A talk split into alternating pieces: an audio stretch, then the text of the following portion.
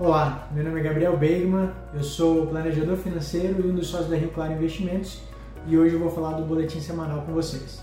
Em maio, a inflação deu 0,83%, a maior alta em 25 anos. Um dos principais fatores por detrás disso é a crise hídrica e o aumento das tarifas.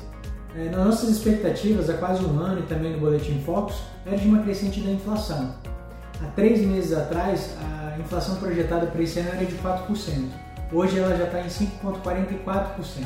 É, nessa semana é, vamos ter mais uma reunião do cupom e o mercado tem precificado mais um aumento de 0,75% na meta da Selic.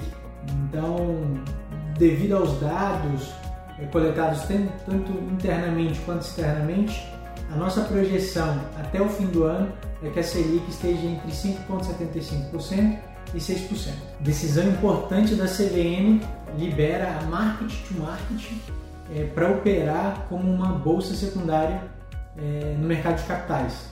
Dessa forma, a gente consegue acabar com o monopólio da B3 e abrir espaço para que outros players possam estar desenvolvendo serviço assim como a própria bolsa aqui no Brasil.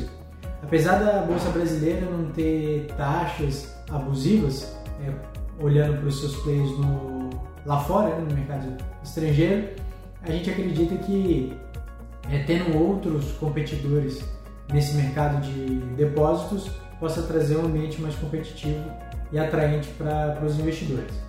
No primeiro momento, a Market to Market ela vai ser orientada como uma plataforma de gestão de operações financeiras para pessoas jurídicas, né? mas nada impede que futuramente ela também não possa estar negociando ações. A gente acredita que a gente pode ter duas surpresas nas próximas duas reuniões do cupom, principalmente porque o Brasil nos últimos 10 anos é, tem tido um crescimento real muito pequeno, é um péssimo pagador e a gente vem vendo uma crescente na inflação. Além de tudo isso, a gente está vivendo um momento é, de juros negativos. Todos esses fatores são é, drivers extremamente relevantes para o cupom aumentar agressivamente é, a taxa de juros. Então a gente acredita que nesse ano a gente vai ter reuniões é, com metas da Selic bem altas.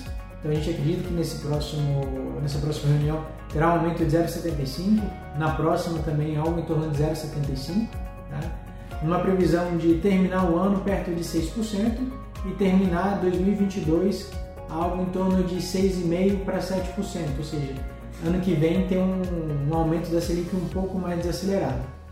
Dessa forma a gente pode voltar para os patamares de juros real é, positivo, é, diminuir um pouco é, essa crescente da inflação e tornar o Brasil mais atrativo para o investidor estrangeiro, justificando o empréstimo que ele vai fazer para a gente, porque agora o que a gente está remunerando ele justifica o risco que ele está se expondo aqui dentro do Brasil.